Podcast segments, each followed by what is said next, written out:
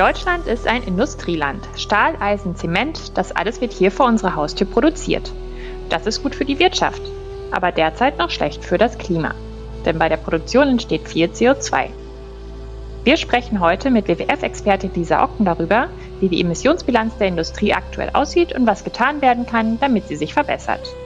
Ich bin Lea Renica und Sie hören den WWF-Podcast Überleben.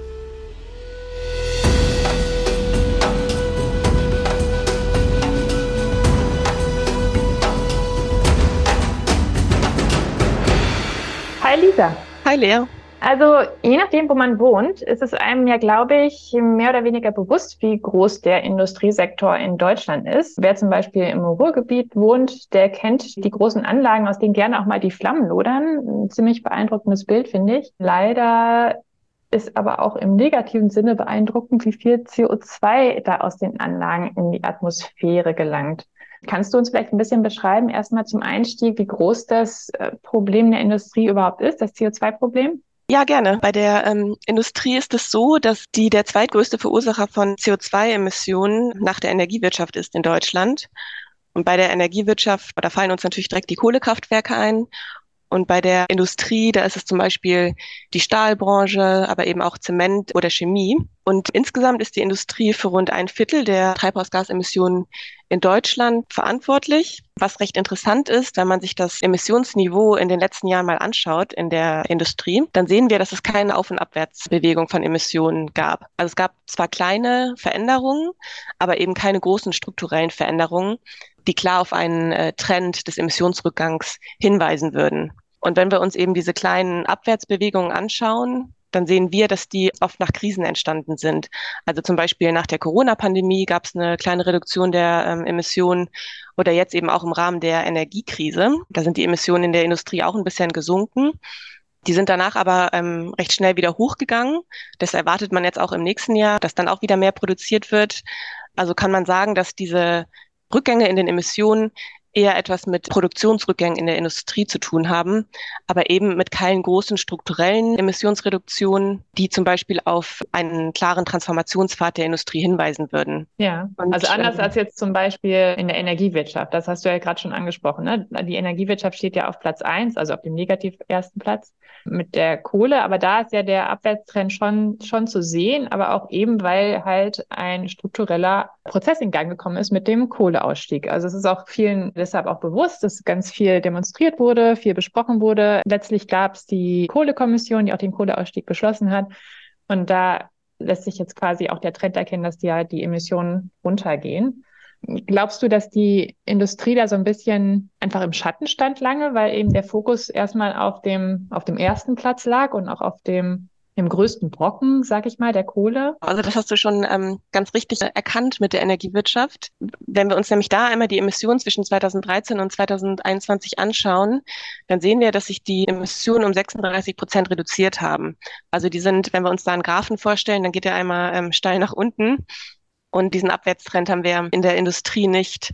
Da kann man schon sagen, dass die Industrie im Schatten der Energiewirtschaft lange weiter agiert hat, wo man eben jetzt in der Energiewirtschaft klar gesagt hat, okay, es gibt einen Kohleausstieg, der auch politisch beschlossen ist und auch die erneuerbaren Energien, der Anteil hat sich ja im Stromsektor total erhöht. Da sehen wir eben, dass es in der Industrie leider noch nicht diese großen Transformationsbewegungen gab. Hm. Du hast ja jetzt mit dem Öko-Institut, einem Forschungsinstitut zusammen angeschaut, wo eigentlich die wirklich großen CO2-Quellen in der Industrie liegen. Kannst du ein bisschen erzählen, was ihr herausgefunden habt? Ja, gerne. Wir haben mit dem Öko-Institut die Dirty 30 Analyse veröffentlicht und äh, die heißt Dirty 30, weil wir uns die 30 CO2-intensivsten Industrieanlagen in Deutschland angeschaut haben. Die Daten basieren auf den Industrieanlagen, die im europäischen Emissionshandel erfasst sind. Also wir haben sozusagen ein, eine Liste von diesen 30 CO2-intensiven Anlagen erstellt und wenn wir die CO2-Emissionen, die diese ganzen 30 Anlagen in 2022 verursacht haben, anschauen, dann kommen wir auf 58 Millionen Tonnen CO2. Das ist eine Hausnummer an Emissionen, würde ich sagen.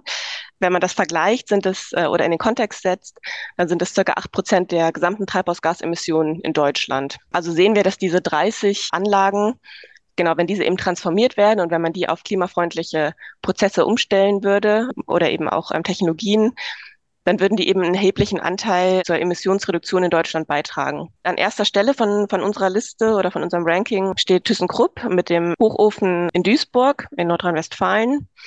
Diese Anlage hat in 2022 7,9 Millionen Tonnen ausgestoßen. Der Hochofen wird ja zur Stahlproduktion ähm, eingesetzt und verwendet.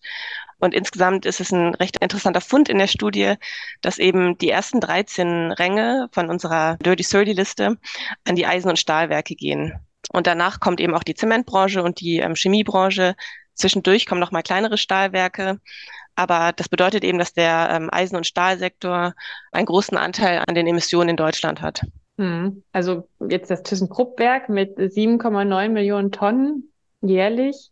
Ich habe das mal nachgeguckt. Das ist äh, mehr als Lettland ausgestoßen hat in einem Jahr. Also mehr als ein mehr als ein ein ganzer Staat. Wie lässt sich das denn reduzieren? Also wie lassen sich solche gewaltigen Mengen an Emissionen reduzieren? Weil wir wollen die Industrie ja nicht verdrängen. Wir wollen sie gerne hier behalten, aber wir möchten sie natürlich klimafit bekommen.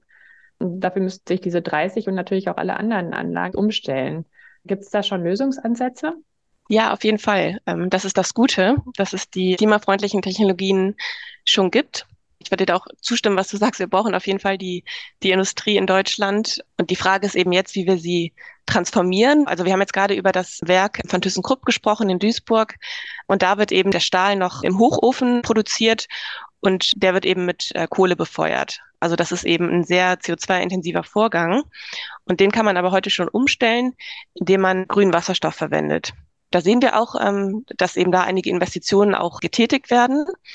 Und ja, indem eben grüner Wasserstoff verwendet wird, kann man so die Stahlproduktion transformieren und eben auch klimaneutral machen, sozusagen. Und das ist ganz schön. Also was wir auch sehen, dass eben in der Hälfte der Grundstoffindustrie Reinvestitionen anstehen. Also es müssen eben neue Anlagen gekauft werden, es muss in neue Anlagen investiert werden. Und genau, der, die eben jetzt anstehen, diese Reinvestitionen, muss eben jetzt sichergestellt werden, dass das Geld in die richtigen Technologien geht. Also die, die eben auch auf 100 Prozent Klimaneutralität einzahlen. Aber grundsätzlich kann man eben eine ganze Menge machen. Ne? Das war jetzt eben das, das Stahlbeispiel, was ich aufgeführt habe. Und wir wissen ja, dass der grüne Wasserstoff äh, ein sehr kostbares Gut ist. Wasserstoff ist in dem Sinne auch nur ein Energieträger. Das heißt, es muss eben auch ähm, Energie aufgewandt werden, um grünen Wasserstoff, der eben mit erneuerbaren Energien produziert wird, hergestellt wird. Und deswegen sollte man erstmal probieren, alle Prozesse, die man elektrifizieren kann, also indem die eben über Strom laufen, auch zu elektrifizieren. Und dieser Strom sollte eben im besten Fall auch mit ähm, oder aus erneuerbaren Energien stammen. Und dann kann man gut auf grünen Wasserstoff umstellen, dort, wo sich nicht elektrifizieren lässt. Das heißt, wenn ich das jetzt richtig verstehe, sagst du, grüner Wasserstoff ist super für die Industrie, aber weil er eben nicht so verfügbar ist, müssen andere Bereiche, andere Sektoren sich anders klimafit machen. Kannst du das vielleicht nochmal erklären? Also welcher Sektor ist das zum Beispiel, wo jetzt Wasserstoff dann keinen Sinn macht, weil es da bessere Lösungen gibt? Also mir fällt da natürlich der Verkehrssektor ein mit Wasserstoff in, in Autos. Man müsste sehr viel grünen Wasserstoff dafür produzieren. Man könnte aber viel besser quasi das Auto direkt elektrisch fahren. Und ich glaube, bei im Gebäudesektor ist das auch gerade ein großes Thema. Vielleicht kannst du das nochmal kurz erklären. Also der ähm, grüne Wasserstoff, ja, den bezeichnet man eben nicht umsonst als den Champagner der Energiewende, weil er eben ein, ein rares Gut ist. Und deswegen ist es eben sinnvoll, den in bestimmten ähm, Industrieprozessen einzusetzen. Aber überall, wo wir eben elektrifizieren können, sollte elektrifiziert werden. Und das ist eben gerade der Fall im, im Verkehrsbereich, wo wir gut auf die Elektromobilität ausweichen können, also auf E-Autos und auch im, im Gebäudebereich, wo man eben auch gut elektrifizieren kann, zum Beispiel über Wärmepumpen. Und da brauchen wir eben den, den grünen Wasserstoff nicht. Und daher, der halt eben so kostbar ist und auch erstmal in großen Mengen in Deutschland produziert werden muss. Es wird eben auch über Importe diskutiert sollte man eben den wirklich nur dort einsetzen, wo nicht elektrifiziert werden kann. Und das ist eben aktuell in Deutschland primär der, der Industriebereich und auch der Stahl als, um da mal ein gutes Beispiel zu nennen. Und welche Rolle spielt das gern genutzte Stichwort CCS, CCU, was für, für Carbon Capture and Storage oder Utilization steht? Also was, dass das Abspeichern von, von CO2-Emissionen in, in der Industrie, ist das ein Lösungsansatz, dem du positiv gegenüberstehst? Ja, also wir brauchen unterschiedliche Technologien zur Transformation des Industriesektors. Und die, die Sektoren an sich sind ja auch sehr unterschiedlich. Deswegen gibt es da sozusagen nicht diese eine Technologie, die alles transformieren kann. Und die CO2-Abscheidung, also das Carbon Capture and Storage, ja, das ist aktuell im politischen Berlin auch ein sehr heiß diskutiertes Thema. Besonders weil man da eben aus in der Vergangenheit auf eine, auf eine Debatte schaut, wo das auch für Kohlekraftwerke in Erwägung gezogen wurde. Aber da sind wir heute zum Glück weiter und wissen, dass wir es nicht für Kohlekraft brauchen, denn da haben wir ja heute die erneuerbaren Energien als Lösung. Carbon Capture and Storage oder eben CCS sollte nur dort angewandt werden, wo nicht vermeidbare Prozessemissionen anfallen. Das ist ein bisschen sperrig, der Begriff, aber nicht vermeidbar bedeutet, wo die eben zum Beispiel über einen Brennstoffwechsel, wo Emissionen nicht reduziert werden können. Also die finden oder die entstehen sozusagen im, im Industrieprozess bei der Herstellung eines Produkts fallen die, diese Emissionen an. Und das finden wir zum Beispiel in der Zement- oder in der Kalkproduktion. Bei der Zementproduktion ist das der Fall, wenn der Kalk entsäuert wird, dann fallen eben diese Prozessemissionen an. Und bei der Kalkherstellung ist es der Fall, wenn im Brennprozess das CO2 vom Kalkstein getrennt wird, sodass Brandkalk entsteht. Aktuell gibt es eben noch keine Lösung, wie man da anders auf diese Emissionen eben vermeiden kann. Deswegen ist da eben das CCS sinnvoll einzusetzen, eben für diese nicht vermeidbaren Emissionen. Aber auch wirklich nur dann, denn CCS an sich ist eben ein sehr ähm, energieintensiver Prozess und man muss eben auch noch Lösungen finden, was man mit den Emissionen macht, die dann abgeschieden werden. Und wir wollen eben nicht mehr in die Debatte rein, wo man CCS eben noch für energiebedingte Emissionen in Erwägung zieht, sondern eben tatsächlich nur für, für nicht vermeidbare Emissionen, die in bestimmten Industrieprozessen entstehen. Und wichtig ist auch grundsätzlich, dass man weiterhin in Innovation und Forschung investiert, die die CO2-Abscheidung langfristig äh, überflüssig machen. Denn wie gesagt, diese CO2-Emissionen stehen oder fallen eben an. Und dann muss man eben überlegen, wie man die weiter verwendet oder eben auch speichert. Aber das ist eben kein nachhaltiger Ansatz auf Dauer. Okay, und vor allen Dingen ist das kein Ansatz, um, um fossile Strukturen weiter aufrechtzuerhalten. Das hast du ja auch ganz klar gesagt, dass es kein Alibi ist für jetzt die Kohleproduktion, auch wenn wir der Kohleausstieg natürlich sowieso schon beschlossen ist. Du hast jetzt relativ viele technische Dinge aufgezählt, also der Einsatz von grünem Wasserstoff, neue Anlagen, die, die klimafit sind oder klimafreundlicher sind. Wie muss denn der politische Rahmen aussehen, damit sich die Industrie umstellen kann? Also was fordert der WWF auch von der Politik? Ja, da haben wir eine ganze Menge an Forderungen, die an die Politik gerichtet sind. Im Industriesektor haben wir nämlich den Fall, dass wir eine Umsetzungslücke haben von, von politischen Instrumenten. Also eine Weile lang gab es eben ähm, nicht genügend politische Instrumente. Und jetzt wurden zwar einige im Koalitionsvertrag auch angekündigt, die sind aber in der aktuellen Legislaturperiode, also die wurden zwar zum Teil ähm, angegangen, aber die sind eben noch nicht ähm, hinreichend implementiert worden. Und deswegen ist es wichtig, dass man da jetzt eben die richtigen politischen Instrumente implementiert, damit eben die Industrie auch ihre Planungs- und Investitionssicherheit erhält und dass eben der Fahrplan Richtung Klimaneutralität in der Industrie einfach, einfach auch für die Unternehmen, die davon betroffen sind, ganz klar aufgezeigt wird. Und da brauchen wir als erstes eine Industriestrategie. Also wie schon gesagt, wie sieht eigentlich der Fahrplan von Deutschland Richtung Klimaneutralität in der Industrie aus? Und dazu kommt, dass wir in den anderen oder unterschiedlichen Ministerien in Deutschland verschiedene Strategien haben, die den Industriesektor betreffen. Also das ist auf der einen Seite eben die Carbon Management Strategie, die eben die CO2-Abscheidung thematisiert, wie eben angesprochen, aber auch die Kreislaufwirtschaftsstrategie. Das ist auch ein Punkt, der ist ganz wichtig. Wir brauchen mehr Kreislaufwirtschaft für die Industrie in Deutschland, aber auch die Wasserstoff- oder Biomassestrategie. Also es wird sozusagen an unterschiedlichen Stellen auf politischer Ebene an Strategien gebastelt, aber die es wäre gut, wenn wir die alle zusammenführen, eben in so einer Industriestrategie und dass so dann eben der Fahrplan erstellt wird und die unterschiedlichen politischen Maßnahmen alle mal zusammengedacht werden. Das würden wir als sehr sinnvoll empfinden. Ein anderes großes Thema ist natürlich auch die EU-Politik. Denn das, was eben in Brüssel passiert, das hat natürlich auch Auswirkungen auf, auf die deutsche Industrie, auf deutsche Unternehmen. Und lange war der europäische Emissionshandel das Leitinstrument zur Industriedekarbonisierung in Deutschland.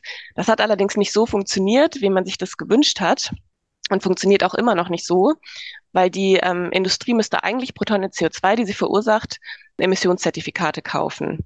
Die bekommt aber eine ganze oder eine recht große Menge an diesen Zertifikaten gratis oder eben kostenlos.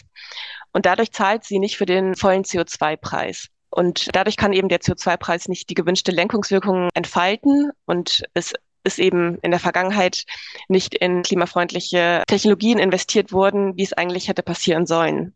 Und deswegen setzt sich der WWF schon sehr lange für die Abschaffung oder die Beendigung dieser kostenlosen Zuteilung ein, damit eben der CO2-Preis diese Lenkungswirkung entfalten kann. Jetzt im, im letzten Jahr ist die letzte Reform gelaufen. Da hat man sozusagen an so einigen Stellschrauben im europäischen Emissionshandel nochmal gedreht. Und man hat auch darüber diskutiert, wann denn die kostenlose Zuteilung für die Industrie auslaufen soll. Und da hat man sich jetzt auf 2034 geeinigt. Das ist aber zu spät. Also da bräuchten wir eigentlich, das hätte eigentlich schon viel früher passieren sollen ja, solange es eben diese kostenlose Zuteilung gibt, sollten die Unternehmen zumindest Gegenleistungen erbringen für die, für die kostenlosen CO2-Zertifikate. Und die Gegenleistungen, die können so aussehen, dass auf der einen Seite in Energieeffizienz investiert wird. Denn genau, je, je effizienter die Prozesse sind, desto weniger Energie braucht man überhaupt. Investitionen in erneuerbare Energien sollten eben stattfinden. Aber es wäre auch sehr sinnvoll, wenn im Rahmen der Gegenleistungen Transformationspläne gefordert werden. Also dass Unternehmen eben angehalten sind von der Politik, sich mal intern auch ähm, mit der Thematik Klimaneutralität auseinanderzusetzen. Also wie plant denn so ein Unternehmen äh, klimaneutral zu werden und das eben mal auch aufzuschreiben? Das wäre wär sinnvoll und würde eben dann auch zur Überlegung sicherlich im Unternehmen führen, wie die nächsten Investitionen aussehen können in Richtung klimafreundliche Technologien. Und diese Gegenleistungen, die ich eben jetzt aufgezählt habe im Rahmen des europäischen Emissionshandels für die kostenlose Zuteilung, die könnte man eigentlich im Rahmen von allen Gesetzgebungen implementieren, wo die Industrie eben Kompensation oder Subventionen erhält genau, das würden wir als, als sehr sinnvoll ähm, erachten aus WWF-Sicht. Weil du jetzt gerade die Gegenleistung angesprochen hast, das finde ich ganz spannend. Also da, wir sind jetzt quasi auf der, auf der Unternehmensseite gelandet und was da passieren muss.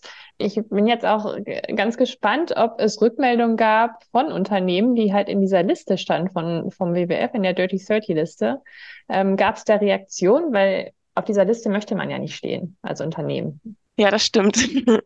ja, als wir die Analyse veröffentlicht haben, da haben wir, also waren wir auch gespannt, was so die Reaktionen sein werden von eben den Unternehmen, die sich auf dieser Liste wiedergefunden haben. Besonders eben auch, weil die Studie eben medial auch sehr weitläufig kommuniziert wurde. Also genau, die wurde eben auch in, in vielen großen Zeitungen in Deutschland abgedruckt. Und die Reaktionen von der Industrie waren eigentlich recht positiv. Also einige ähm, Unternehmen haben gleich über LinkedIn kommuniziert und eben auch unsere Grafiken, die wir in der Studie veröffentlicht haben, verlinkt und eben gesagt, okay, wir sind zwar jetzt hier noch Teil auf dieser Dirty 30 Liste und unser Unternehmen äh, steht eben noch auf äh, diesem oder jenem Platz, aber wir wollen da eigentlich nicht mehr draufstehen in der Zukunft.